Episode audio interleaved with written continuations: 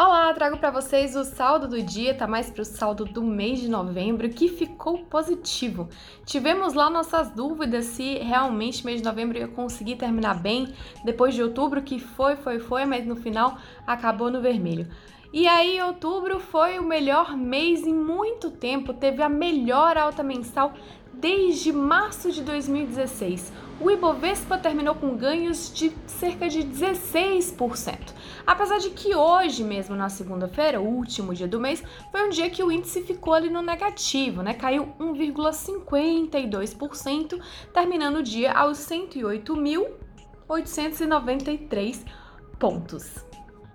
E o dólar comercial também teve uma leve alta hoje de 0,40%, encerrou o dia negociado a R$ 5,35 mais ou menos, e no acumulado do mês teve um recuo de quase 7%, que é muito bom. Então, o que foi que trouxe esses resultados aí positivos no meio dessa pandemia toda? Novembro foi um mês de boas notícias. Tivemos o rally das vacinas, os testes apontando a eficácia dessas vacinas. Isso deu um fôlego, deu ânimo para o mercado gerou um apetite a risco aí que é muito bom para o Brasil.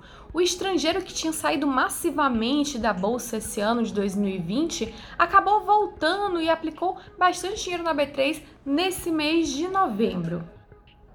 E claro, quando o estrangeiro coloca mais dinheiro, bilhões na bolsa, como a gente viu esse mês, as ações tendem a subir, tendem a se valorizar.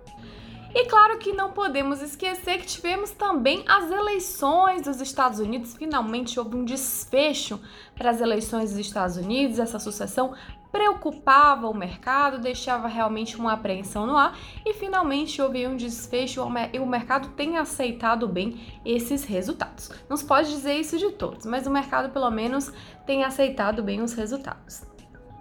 E apesar de tudo, apesar do bom resultado, para a gente conseguir manter o ritmo de recuperação, esse ritmo de alta que vimos agora em novembro, o Brasil vai ter realmente que apertar, provar que pode segurar o teto de gastos e também que pode e vai aprovar as tão esperadas reformas, né, prometidas aí pelo governo, que o mercado está numa super expectativa de que sejam aprovadas.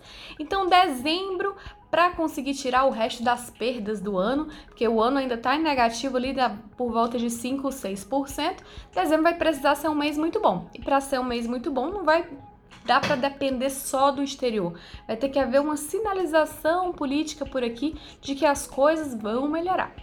Bom, gente, por hoje é só. Amanhã o Gustavo Ferreira volta aqui com vocês. Tchau, tchau.